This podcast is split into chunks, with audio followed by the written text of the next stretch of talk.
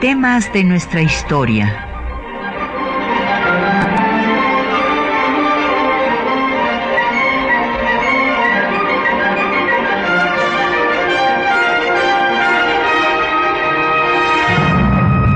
Un espacio que difunde el conocimiento del pasado para comprender nuestro presente. Programa a cargo de la maestra Patricia Galeana.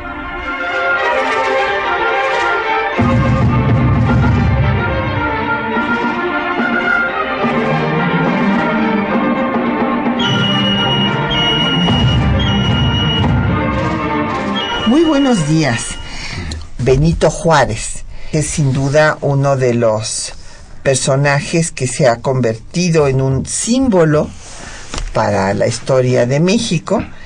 Eh, es el símbolo no sólo de eh, la defensa de la soberanía nacional y del Estado laico, sino también el eh, que representa como diría el doctor Abelardo Villegas, la reivindicación de la raza indígena, o sea, el primer miembro de las, de las comunidades indígenas que ocupa la presidencia de la República.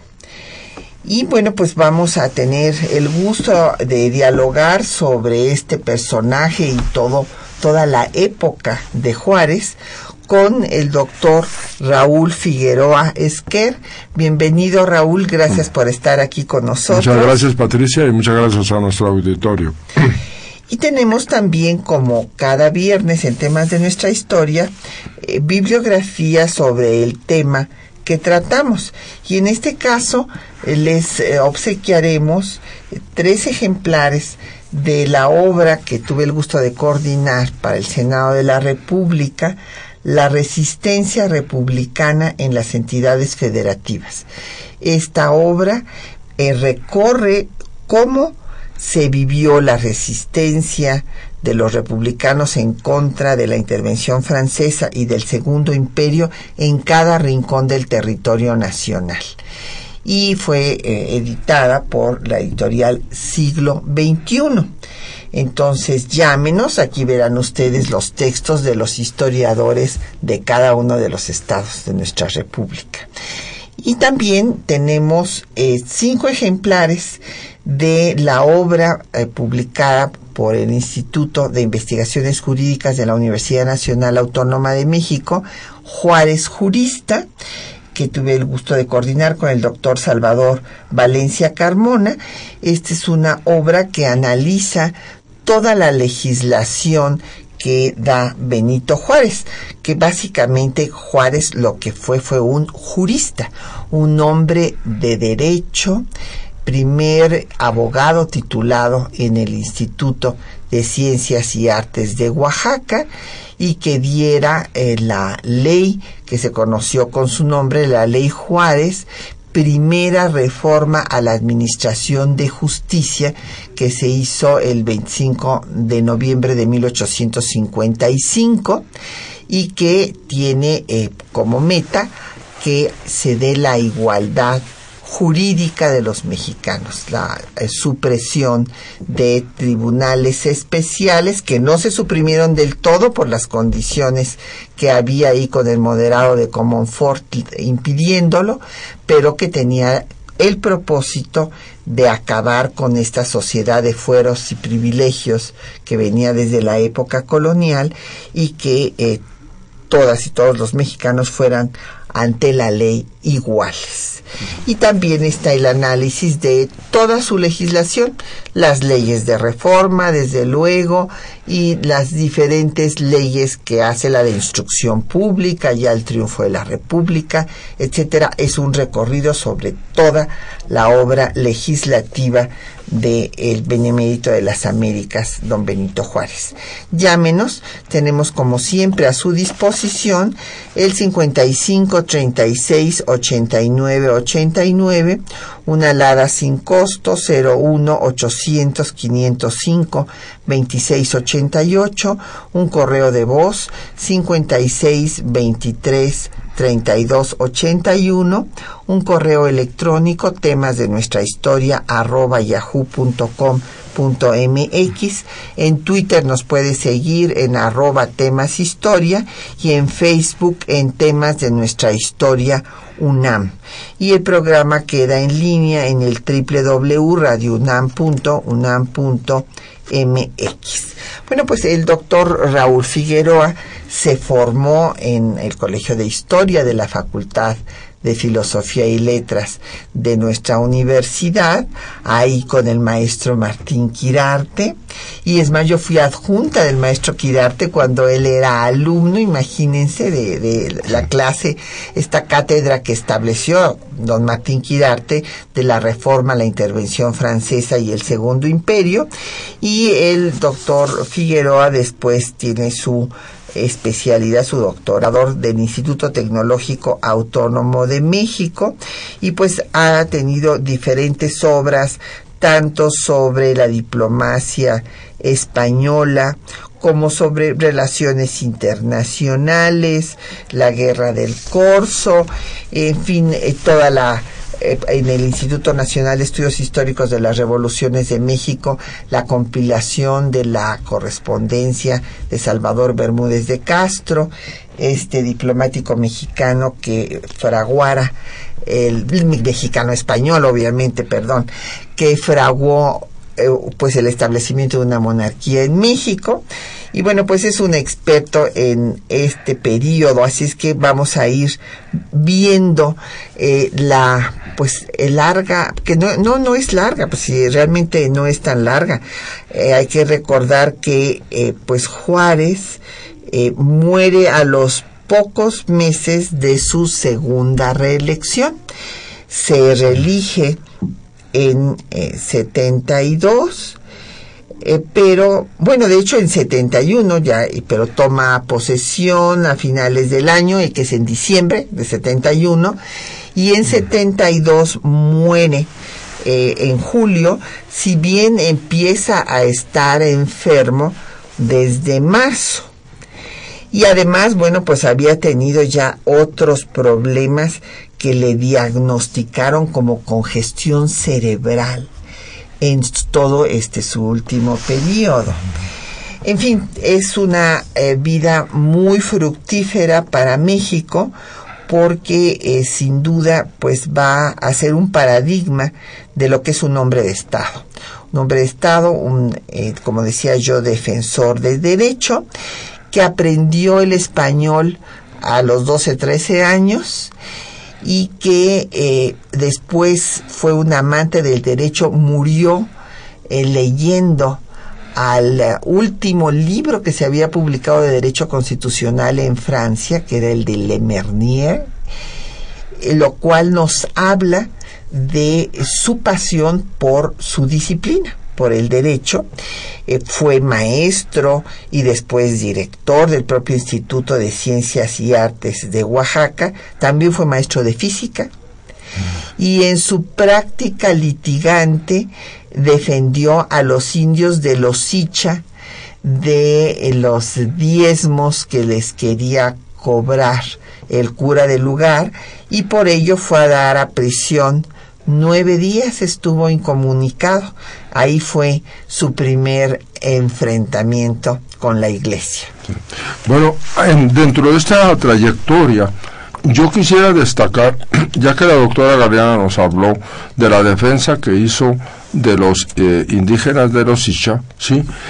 Creo que es digno de destacar también que fue él, junto con, su ministro de Relaciones Exteriores, don Melchor Ocampo, quienes suprimieron lo que eh, algunos historiadores yucatecos han llamado el infame trato de los de, de, la trata que se llevaba a cabo de los indios mayas, los cuales eran llevados con falsos contratos a la isla de Cuba a una situación de verdadera esclavitud.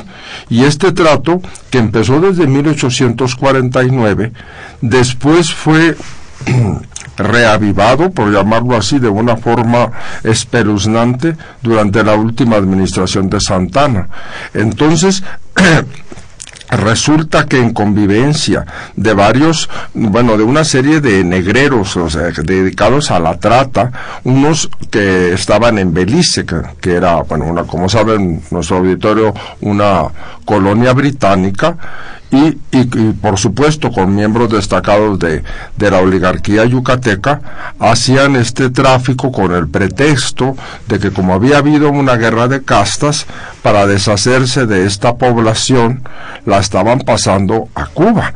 Y, y no es hasta 1861, justamente en enero, cuando ya han triunfado en la guerra de tres años o la guerra de reforma nuestros liberales cuando eh, Juárez y Ocampo dan leyes explícitas prohibiendo esto, pues que se ha llamado un infame trato. Y esto es muy importante porque eh, la, la historiografía antijuarista, que desgraciadamente abunda, eh, trata de presentar a, a un Benito Juárez ajeno a su a su etnia. sí, sí, sí, este es uno de los ataques predilectos. Sí, sí, como presentando lo que fue, bueno, entre, como un traidor a, a, los propios indígenas, como que eh, eh, casi eh, perdónenme la expresión, como un indio ladino que, que no quiere saber nada más de, de, sus orígenes y que, y que, bueno, que al mexicanizar. Eh, la doctora Galeana, pues el dominio que tuvo del francés y del inglés, bueno, finalmente es un hombre occidentalizado, definitivamente, pero eh, con eso no se puede decir que no le importaba eh, la situación de la clase de los, de los grupos indígenas. Así es, eso es un punto muy importante, que bueno que lo menciona Raúl, porque sí, se les ha, sido una de las eh, de los ataques de los eh, caballitos de batalla eh, más usados por los antijuaristas, decir que es que fue un renegado de, de, sus, de su propia gente, cuando en sus apuntes autobiográficos, los apuntes para mis hijos, así los tituló, habla de que él eh, proviene de sus padres, miembros de la nación zapoteca. Textualmente, así lo dice, y lo demuestra con hechos, porque en efecto, para defender a los indios de los Icha, cuando él sea gobernador, que es gobernador varias veces, en cuatro ocasiones, eh, dos como gobernatura interina, después como gobierno electo, y va a hacer muchas escuelas porque él cree que es a través de la educación, y creo que tiene toda la razón, cómo las comunidades indígenas podrían mejorar su situación de marginación.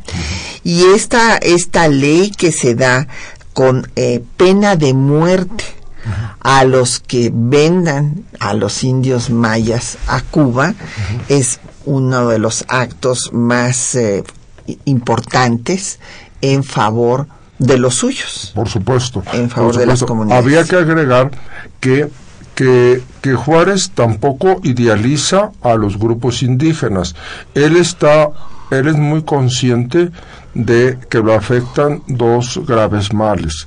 Eh, uno, pues el, el, en el asunto que llegan a tener algunas de estas comunidades y otra que se ha comprobado ya en los, en los últimos años que, que realmente en este aspecto Juárez fue fue muy visionario el problema del alcoholismo, del alcoholismo que se ha demostrado ya científicamente en la Organización Mundial de la Salud que el amerindio ¿no?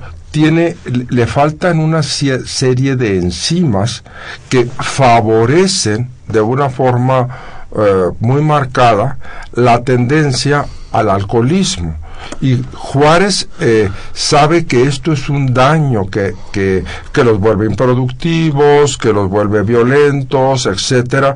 Entonces realmente también hay que destacar que fue visionario en algunos aspectos, es decir, así como los seres humanos, aunque pertenecemos a, a la mismo, a la misma raza humana, bueno, pues tenemos distintas características eh, eh, externas e internas. Así es. Y, bueno, esto eh, fue lo que llevó a mi querido maestro el doctor Miguel León Portilla. Eh, yo lo invité a que hiciera en, el año del eh, natalicio, cuando se celebraba el, centenario del natalicio de Juárez. En el 2006. Exactamente. Eh, le pedí que él escribiera en una obra que yo coordiné sobre los indígenas y entonces primero estaba un poquito renuente porque me decía, bueno, pero a ver, primero me tienes que demostrar qué hizo Juárez para defender a los indígenas y cuando le di toda la documentación, porque claro, él se dedica a estudiar el México prehispánico. Y entonces estaba muy contento viendo estas acciones concretas. También se opuso a la leva por ejemplo, porque era muy común durante pues prácticamente todo el siglo XIX, que cuando necesitaban gente para el ejército, pues iban a las comunidades indígenas y se llevaban a sus hombres. Y también hubo leyes al respecto. Vamos a hacer una pausa para escuchar uh, música. Vamos a escuchar música eh, pues en homenaje a Juárez. Primero escucharemos un anónimo que se llama Mañanas de Juárez con Lilia eh, Burenda, que es eh, del disco 150 años a 150 años de la batalla de Puebla de Lina y ahí refiere eh, un tema del que vamos a hablar, porque pues es lo que sucedió hace 150 años, de cómo Juárez estuvo en Zacatecas eh, y cómo eh, de ahí pues estuvo a punto de, agarrarlo Miramón. Recordarás esa carta que, que, escribe Juárez, que le hubiera dado gran alegría a Miramón agarrarlo, pero se salió por otra puerta cuando ya estaba Miramón pisándole los talones. Escuchemos.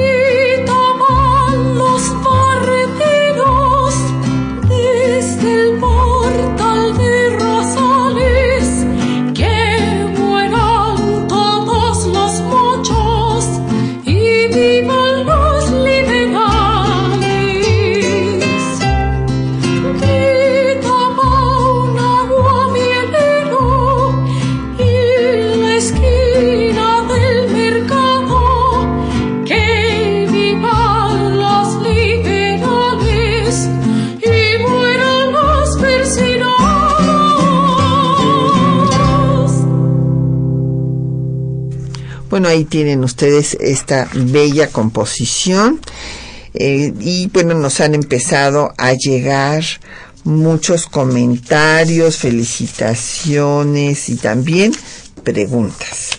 Muchísimas gracias a todas y a todos. Don José Guadalupe Medina de la Netzahualcoyot dice que cuáles países en su época reconocieron a don Benito Juárez como gran estadista. Pues fueron el Congreso de Colombia y el de República Dominicana.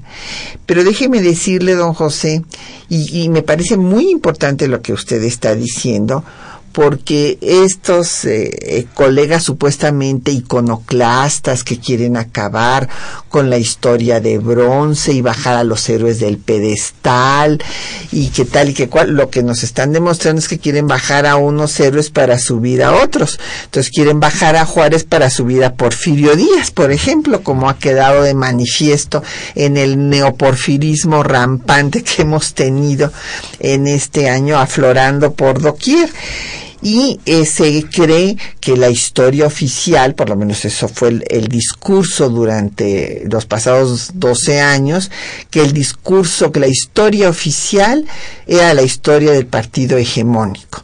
Entonces, esto eh, se pensaba que, pues no sé, que a Hidalgo, pues lo inventó el partido oficial, a, ver, a Benito Juárez también. Entonces, Hidalgo que abolió la esclavitud, esto no fue una invención, es un hecho y no fue una cosa que reconociera un partido X o un partido Z.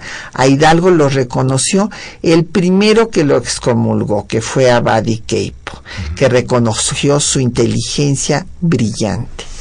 Y a Juárez, como usted muy bien dice, don José, pues lo reconocieron en su época y lo reconocieron fuera de nuestro país. Y no solamente eh, los colombianos y los eh, dominicanos, sino prácticamente de todos los países de América Latina le llegaron reconocimientos a Juárez. Una medalla de Uruguay, en fin, salvo que acaban reconociendo al imperio. Sí, pues porque Brasil en ese momento, pues como recordaremos, era un imperio. Sí, era un imperio y, y de alguna manera eh, quería ligarse a, los de los Habsburgo y el de eh, Guatemala por otra serie de razones, por problemas de límites, pues sí, Guatemala sí también reconoció a Benito Juárez. Yo tendría que agregar una cosa, que aunque no hubo reconocimientos oficiales de los gobiernos europeos, sí en todos los grupos progresistas y de izquierda europeo, Benito Juárez tuvo, fue aclamado en la primera internacional socialista y sabemos que, que, que eh, espíritus progresistas como podían ser el español Emilio Castelar o podía ser Garibaldi y podía ser grandes poetas como Víctor Hugo no lo, lo tenían en un muy alto sentido no de esta esta este testimonio de, bueno, de una persona, bueno, infortunada bajo otros aspectos, como fue eh, Mussolini, pues se sabe que su padre le, le puso Benito Juárez Mussolini, ¿no? En, en honor a, al Benemérito de las Américas, ¿no? Entonces, eh, en otros en otros círculos, en los círculos republicanos y socialistas europeos, también la figura de Juárez fue muy reivindicada. Así es, así es. Eh, esto es, es, importante recalcarlo porque no es que haya sido una invención de una historia oficial posterior, son hechos. Y ahí están, o sea, entonces independientemente del partido que gobierne o deje de gobernar a nuestro país. Eh, nos pregunta don Alfonso Amezcua que si podíamos ahondar más en Melchor Ocampo. Bueno, con mucho gusto, don Alfonso. Le hemos dedicado programas, pero eh, diría yo sintéticamente que el proyecto de tratado MacLean Ocampo, eh, que nunca fue tratado porque nunca se confirmó, se ratificó, se aceptó por los congresos de ninguno de los dos países, fue una de las negociaciones diplomáticas más importantes que ha tenido la diplomacia mexicana. y en el Instituto Matías Romero de Estudios Diplomáticos era el tema que dedicábamos prácticamente todo un curso cuando se estudiaba la diplomacia del siglo XIX. Fue una negociación dificilísima cuando el gobierno de Juárez estaba en Veracruz, eh, ahí al borde del precipicio, cuando los países latinoamericanos pues no le podían brindar apoyo porque tenían sus propios problemas y todos los gobiernos eh, que tenían relaciones con México reconocieron al gobierno conservador establecido en la Ciudad de México, porque se acordarán ustedes que eh, la Constitución de 57 establece tácitamente, si no eh, este, lo decretó, si quedó implícito la libertad de cultos y entonces eh, la Iglesia Católica condenó a todo aquel que lo hubiera jurado, lo excomulgó, y pues se condenó a la propia constitución señalando que era contraria a los eh, sentimientos religiosos del pueblo de México por permitir la tolerancia religiosa que no fuera la que dictaba desde Roma el pontificado. Y por esto y por el artículo 123 que eh, propuso Ponciano Arriaga para facultar al Estado a legislar en materia religiosa, pues vino esta guerra civil, o sea, eh, la Iglesia desconoce la Constitución, los conservadores la desconocen, Comonfort titubea, da su golpe de Estado y viene la guerra civil. Y en ese momento pues se divide el país en dos gobiernos y el gobierno conservador que se queda en la Ciudad de México fue reconocido por todos los países, incluido Estados Unidos. Entonces la gran maravilla de Ocampo fue primero convencer al representante de Estados Unidos que habían cometido un grave error reconociendo a los conservadores que tenían ideas contrarias al gobierno de Estados Unidos, también convencerlo de que no les iban a vender ni un centímetro de territorio nacional porque caería el gobierno, porque por eso habían derrocado a Santana por la venta de la mesilla, y negociar un tratado de libre comercio que fue la causa del rechazo del Tratado MacLean-Ocampo que aceptaba eh, lo que ya estaba oficialmente aceptado por México en el Tratado de la Mesilla, artículo octavo, que era un eh, eh, paso de tropas, mercancías y ciudadanos estadounidenses por Tehuantepec. Bien, eh, seguimos hablando de Ocampo, ¿no? Ocampo, bueno, pues aparte de ser un gran, gran negociador diplomático, bueno, fue, pues tenía toda la altura de, de estadista, ¿eh?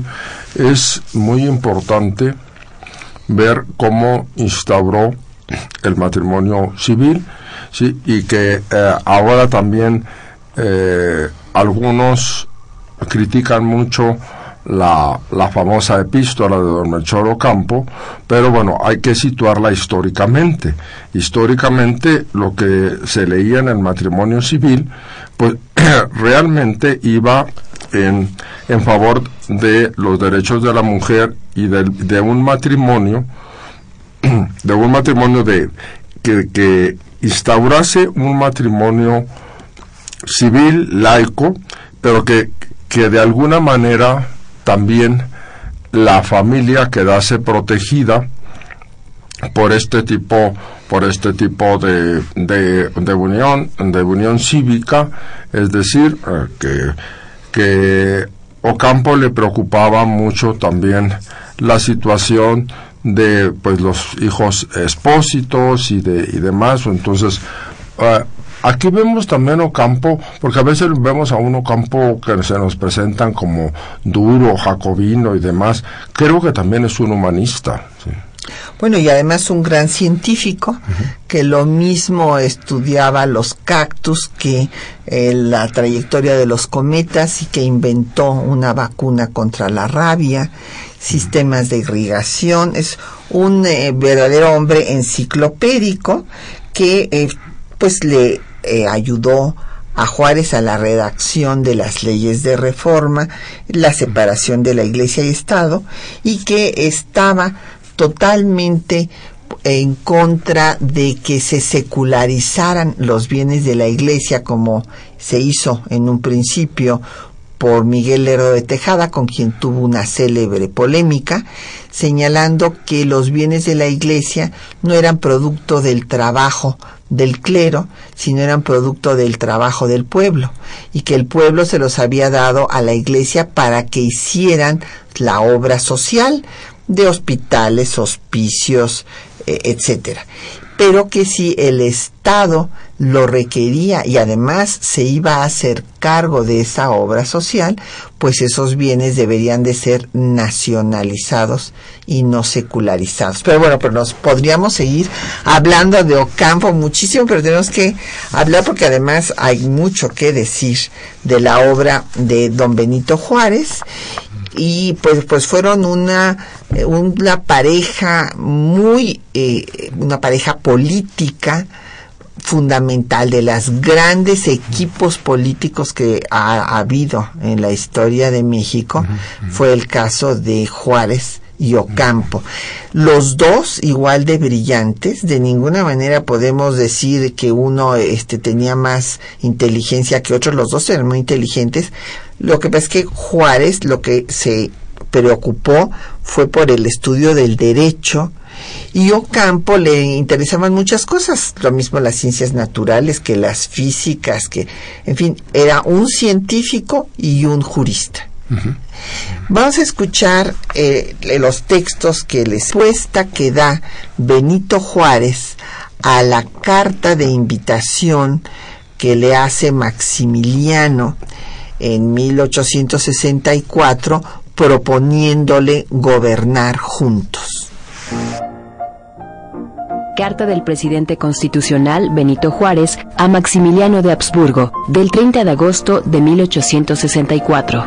Respetable señor, me habéis dirigido privadamente una carta fechada el 2 del corriente a bordo de la fragata Novara, y mi carácter de persona cortés y respetable me impone la obligación de contestarla, aunque muy deprisa y sin meditación, pues, como debéis suponer, el importante y delicado cargo de presidente de la República absorbe todo mi tiempo y no me deja solaz ni aun de noche. El filibusterismo francés está buscando minar y destruir nuestra nacionalidad, y yo que por mis principios y mi juramento soy el llamado a sostener la integridad nacional, su soberanía y su independencia, tengo que trabajar con mucha actividad, multiplicando mis esfuerzos a fin de corresponder al sagrado depósito que la nación, ejerciendo sus facultades soberanas, me ha confiado. Me decís que, abandonando la sucesión de un trono en Europa, abandonando vuestra familia, vuestros amigos, vuestras propiedades y lo más caro del hombre, vuestro país, habéis venido con vuestra esposa doña Carlota a tierras distantes y no conocidas solo por obedecer un llamamiento espontáneo de una nación que fija en vos la felicidad de su porvenir. Admiro hasta cierto punto toda vuestra generosidad, pero me sorprende mucho encontrar en vuestra carta la frase llamamiento espontáneo, pues yo había visto antes que cuando los traidores de mi país se presentaron bajo su propia autoridad en Miramar a ofreceros la corona de México con algunas actas de nueve o diez ciudades de la nación, no percibisteis en eso sino una farsa ridícula, indigna de la seria consideración de un hombre honrado y decente. En contestación a tal absurdo, exigisteis la expresión libre de la voluntad nacional como resultado del sufragio universal. Esto para pedir una imposibilidad, pero era el justo deber de un hombre honorable hacerlo. Cuán grande pues debe ser mi sorpresa al veros venir al territorio mexicano sin que se hayan cumplido alguna de las condiciones. ¿Cómo no he de maravillarme al veros aceptar la misma farsa de los traidores, adoptar su lenguaje, condecorar y tomar en vuestro servicio bandidos como Márquez y Herrán, y rodear vuestra persona con esta clase peligrosa de la sociedad mexicana? Me invitáis cordialmente a que vaya a México, a donde os dirigís a fin de que celebremos una conferencia en unión de otros jefes mexicanos armados hoy, prometiéndonos las fuerzas necesarias para nuestra escolta durante el viaje y empeñando como fianza y garantía vuestra fe pública, vuestra palabra y vuestro honor. Pero si pudiera aceptar tal invitación, no sería suficiente la fe pública, la palabra de honor de un agente de Napoleón el perjuro, de un hombre cuya seguridad está confiada a los mexicanos traidores, y que en este momento representa la causa de uno de los que firmaron el Tratado de la Soledad. Conocemos demasiado bien lo que valen los juramentos y promesas de un Napoleón. También decís que de la conferencia, si yo acepto, no dudáis que resulte la paz, y en ella la felicidad de la nación mexicana, que colocándose al imperio en un lugar de honor distinguido, contaría en lo futuro con mi talento y mi patriotismo para el bien general. Pero un hombre a quien está confiado el cargo de presidente de la República, saliendo como ha salido de las oscuras masas del pueblo, sucumbirá, si así lo decreta, la sabiduría de la providencia, desempeñando su deber hasta lo último, correspondiendo a las esperanzas de la nación que preside y satisfaciendo las aspiraciones de su propia conciencia. Al hombre le es dado a veces atacar los derechos de otro, apoderarse de sus propiedades, amenazar las vidas de los que se atreven a defender su nacionalidad, hacer aparecer las más esclarecidas virtudes como crímenes y hacer resplandecer sus vicios como virtudes. Pero hay una cosa que está fuera del alcance de los falsos y perversos, y esta es la sentencia tremenda de la historia. Ella nos juzgará.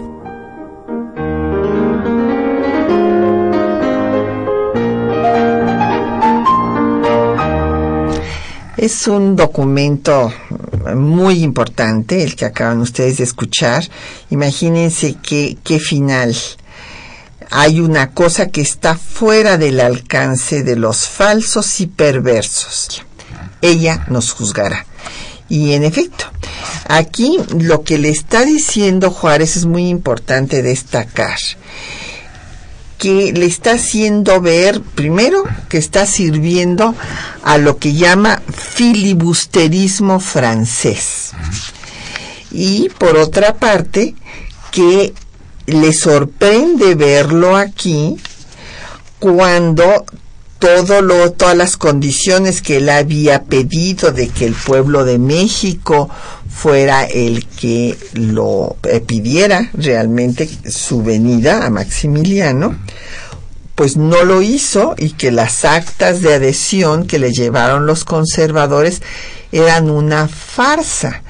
Y esto eh, lo dice Juárez con conocimiento de causa porque eh, Maximiliano recibió la visita del diplomático que es sin duda uno de los héroes de la diplomacia mexicana, José de Jesús Terán.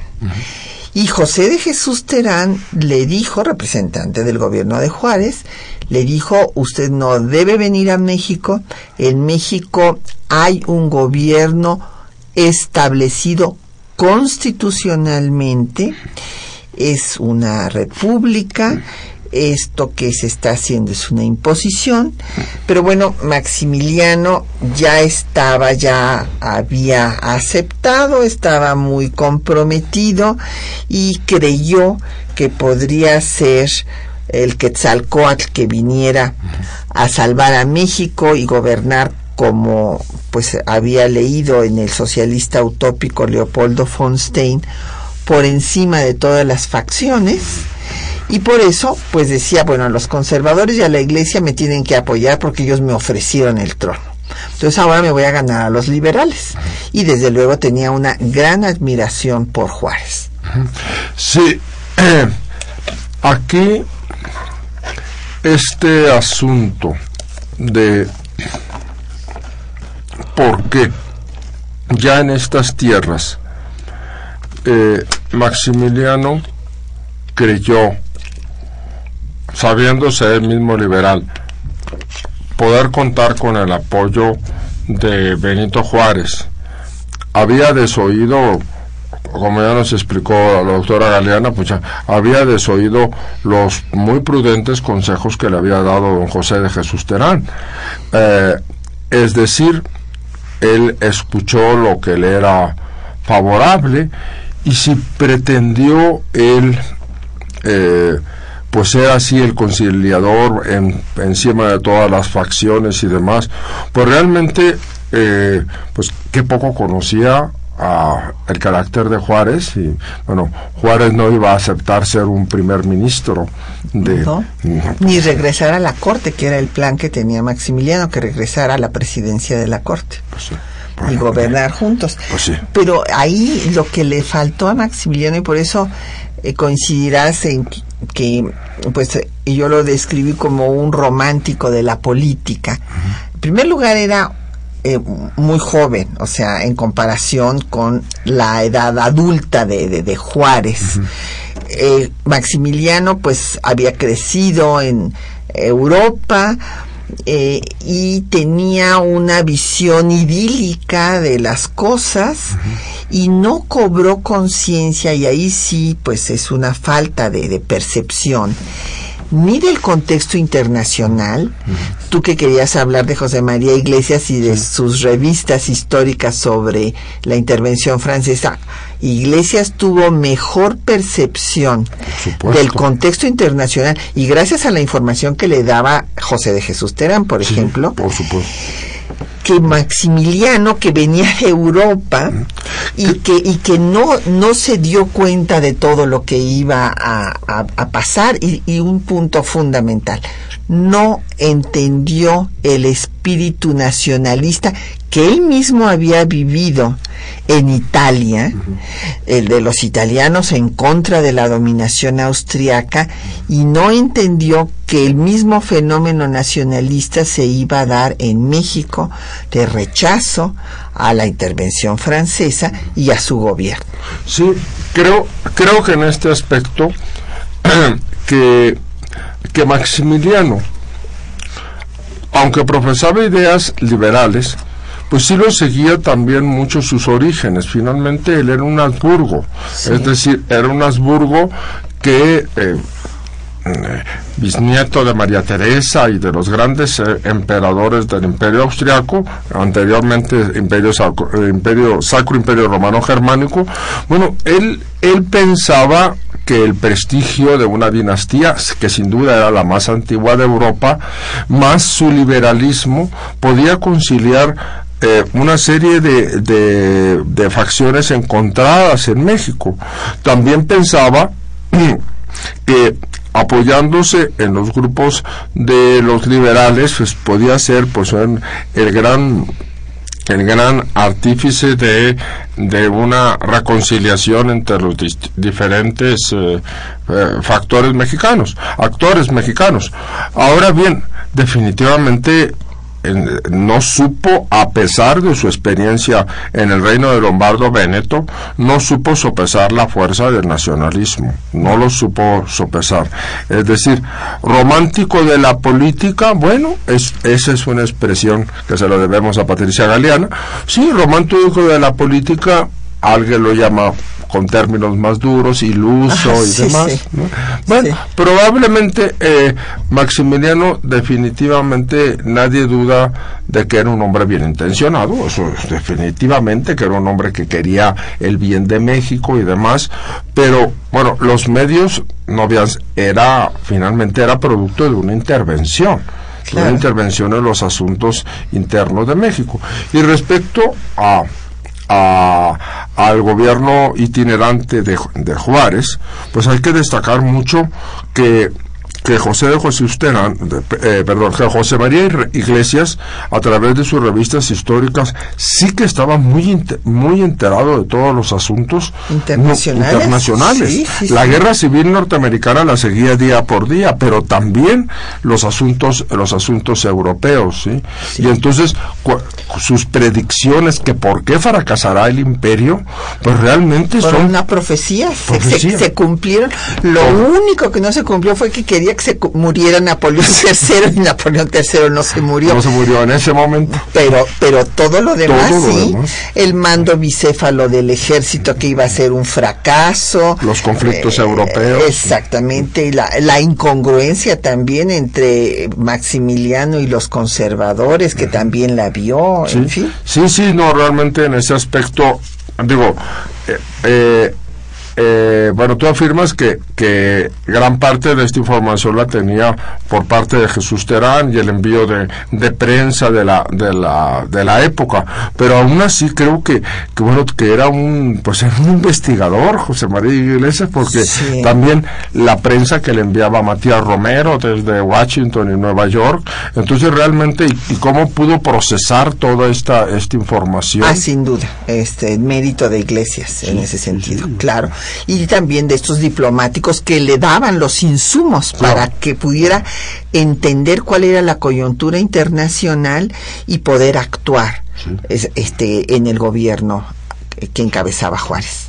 Pues vamos a hacer otra pausa para escuchar más música. Este, en este caso vamos a escuchar la marcha triunfal, también es otra marcha, bueno, este es un anónimo también, interpretado por Silvia Navarrete.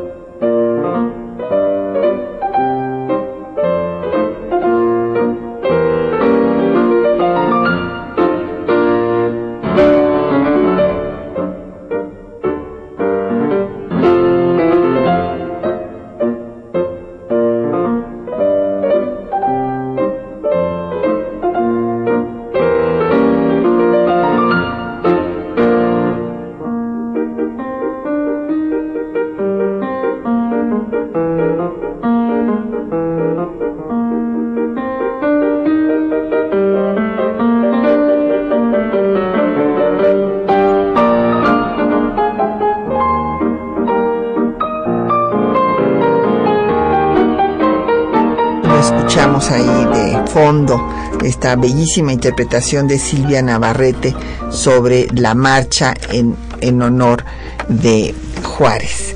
Y nos han llegado muchas preguntas y comentarios.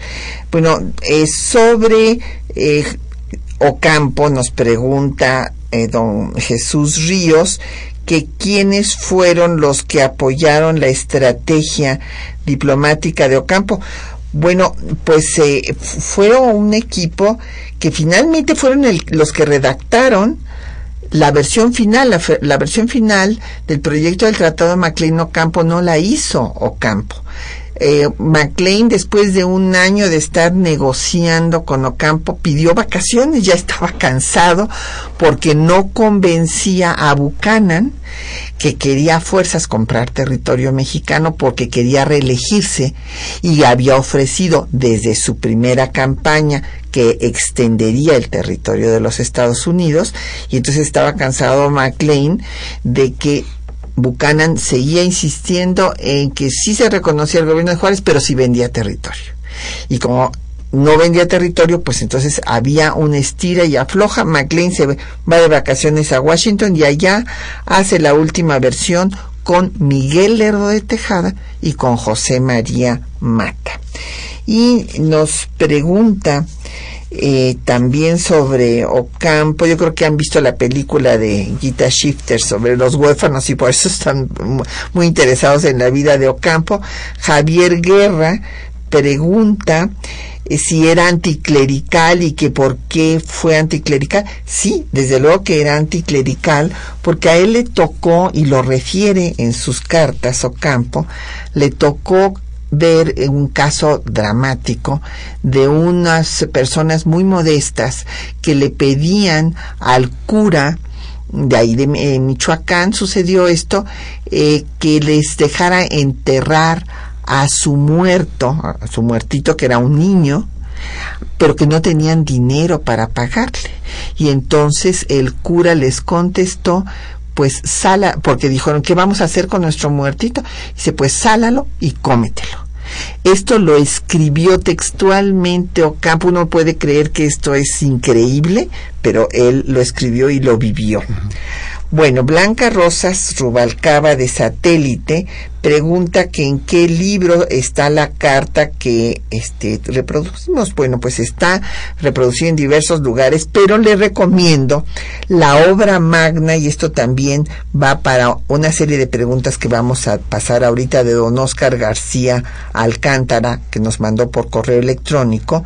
Tanto la carta de Juárez de respuesta a Maximiliano que ustedes escucharon como toda la correspondencia, eh, manifiestos, discursos y demás están en la obra magna de don Jorge L. Tamayo sobre eh, los documentos de Juárez en 15 volúmenes.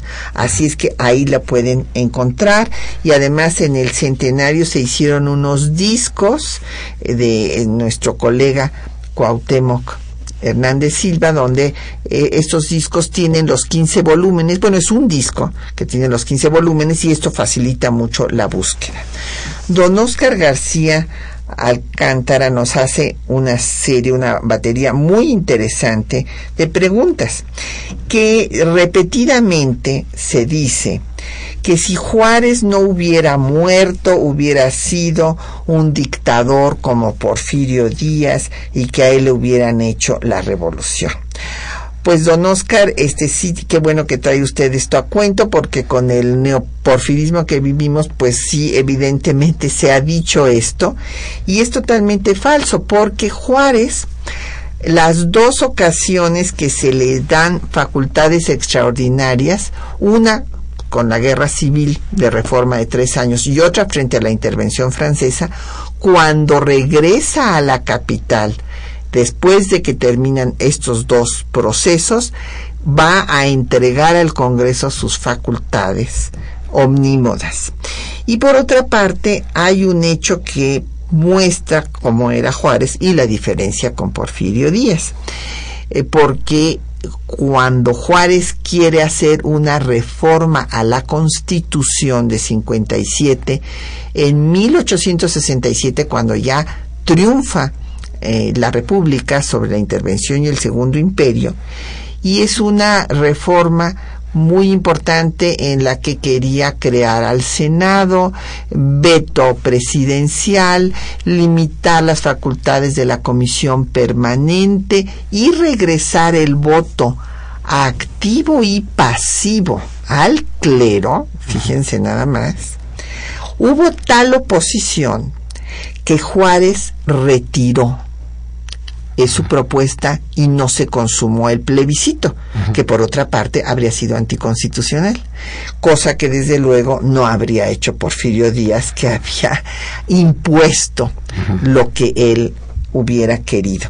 Y luego hay algunas eh, personas que, bueno, creyendo que el público no, pues no es muy inteligente, dicen cosas terribles como que eh, Díaz pues no fue dictador porque siempre gobernó con la constitución. Bueno, él, él era el poder legislativo y el poder judicial, todos los poderes, y él decidía cuánto se reformaba la constitución y en qué forma se reformaba. Y también don Oscar García Alcántara pregunta que si fue el primer conflicto con la iglesia. No, con la iglesia había habido conflictos siempre desde la insurgencia que excomulgó a los insurgentes, la reforma de 33. ¿Por qué? Porque era una iglesia hegemónica y no quería perder su poder. Por eso es que en Estados Unidos nunca hubo ni ha habido un conflicto iglesia-estado. ¿Por qué? Porque ahí siempre hubo muchas iglesias. Bueno, eh, también creo que, aunque en el programa principalmente hablamos de hechos, ¿sí? Pues a veces es necesario recurrir también a la filosofía de la historia. Y bueno, los historiadores no podemos trabajar, como dirían los norteamericanos, sobre el if ¿sí? Si hubiera sido esto, bueno, no, así no podemos trabajar. Finalmente, Juárez falleció en 1872 como presidente constitucional, ¿sí? Como presidente constitucional.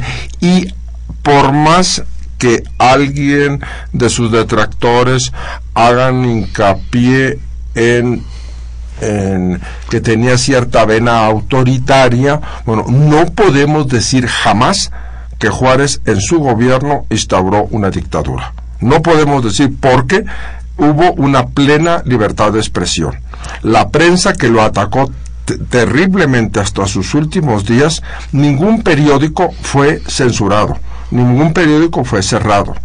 Entonces, creo, creo bien eh, siguiendo tal vez a, a, Brian Hamlet, ¿sí? que lo que Juárez buscaba, sobre todo en sus últimos años, era que hubiera una cierta despolitización, que el Estado funcionara, que que fue que hacer más hincapié en todos los aspectos administrativos, sacar a México del atraso, por supuesto, del atraso económico, de todas las consecuencias que habían dejado pues la intervención, el imperio, las guerras civiles y demás, pero la verdad mm, en el, el él que como quedó claro es un jurista, no nunca vemos que haya hecho un acto claro para instaurar un gobierno dictatorial. A diferencia de Porfirio Díaz, que era un militar y que sí, desde el primer, desde el, lo que decía el pueblo, que no, es, no lo dijo así en el telegrama de Mátalos en caliente, eso fue una interpretación popular, pero el telegrama sí existe, al gobernador de Veracruz, Terán también, y dice que se persiga a los eh, sublevados y que se ejecute infraganti a todos los oficiales y al 10% de los marinos que se sublevaron. Y esto ahí está. Así es que bueno, estos son hechos incontrovertibles, independientemente de que recordemos el incendio de, de Tomochic, el genocidio de los yaquis, eh, este, la muerte de periodistas, la persecución, eh, los que no encarcelaba, encarcelaba como Filomeno Mata, los mandaba a matar como José Cayetano Valadez, etcétera. Y bueno, que este la eh, bibliografía. Bueno, pues yo les recomiendo, yo creo que sigue sin superarse el Juárez, su obra y su tiempo de justo cierre. No se ha superado esa, esa obra definitivamente, así es que se la recomiendo, don Oscar. Y es sobre cuántas veces estuvo en la presidencia, bueno, vamos a hacer un breve recuento. En 58 va a dar el golpe de Estado como Ford porque era moderado y finalmente titubea. Primero encarcela a Juárez en el Salón de Embajadores de Palacio Nacional, después se arrepiente, lo deja en libertad y, como Ford se va, y Juárez ocupa la presidencia porque así lo establecía la Constitución de 57. Ah, faltaba el Ejecutivo, era el presidente de la Corte el que ocupaba su lugar. Pero entonces ahí lo ocupa como interino. Por Ministerio de Ley. Exactamente. De 58 hasta 61 que termina la guerra civil. Y en 61 es electo por primera vez. Después su periodo termina en 65 pero eh, se él, ahí sí, él, con, sus, con sus facultades extraordinarias, decide prorrogar el periodo porque estaban en plena guerra contra la intervención francesa. Esto fue justamente hace 150 años, cuando tiene que irse hasta el norte del país y llega hasta Paso del Norte, hoy Ciudad Juárez, Chihuahua. Y entonces se le revelan, se le revelan eh, González Ortega, que era el presidente de la corte y que quería tener el poder, pero evidentemente pues no era el momento, como dicen, no se podía cambiar de caballo a mitad del río y pues no se podía hacer el cambio. Cuando regresa ya a la capital y triunfa sobre el imperio. En 67 va a ver elecciones y será la primera reelección. Y la segunda reelección será en 71, eh, a finales de 71, y él morirá en 72. Pero esto es importante decirlo, no hubo un solo momento de paz en todo ese tiempo. Y bueno, pues ya se nos acabó, no, ahora sí que ya se nos acabó el tiempo, pero nos pregunta don Efren Martínez que cuál fue la causa de su muerte, pues un ataque cardíaco, fue el, corazón el que le falló, se dijo entonces que era una angina de pecho. Y respecto a don Alejandro Cortés, hay una gran diferencia entre Juárez y Porfirio Díaz. Juárez, como lo dijo muy claramente el doctor Figueroa, permitió la libertad de prensa y no mandó al sepulcro a sus opositores ni arrasó poblaciones enteras como sí lo hizo Porfirio Díaz. Pues agradecemos al doctor Raúl Figueroa que haya estado esta Muchas gracias, Patricia, muchas gracias a nuestro auditorio. Y a todos, ya no me dio tiempo ni de leer la bola de felicitaciones que llegaron. Les agradecemos a todos eh, sus llamadas, su atención y a nuestros compañeros que hacen posible este programa, Socorro Montes en el control de audio, Quetzalín Becerril en la producción, Erlinda Franco en los teléfonos con el apoyo de don Felipe Guerra y Patricia Galeana se despide hasta dentro de ocho días.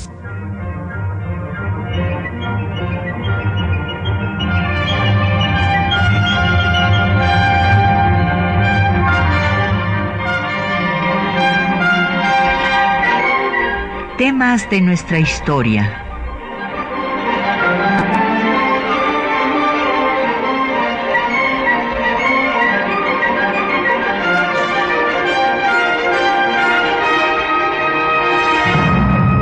Un espacio que difunde el conocimiento del pasado para comprender nuestro presente. Programa a cargo de la maestra Patricia Galeana.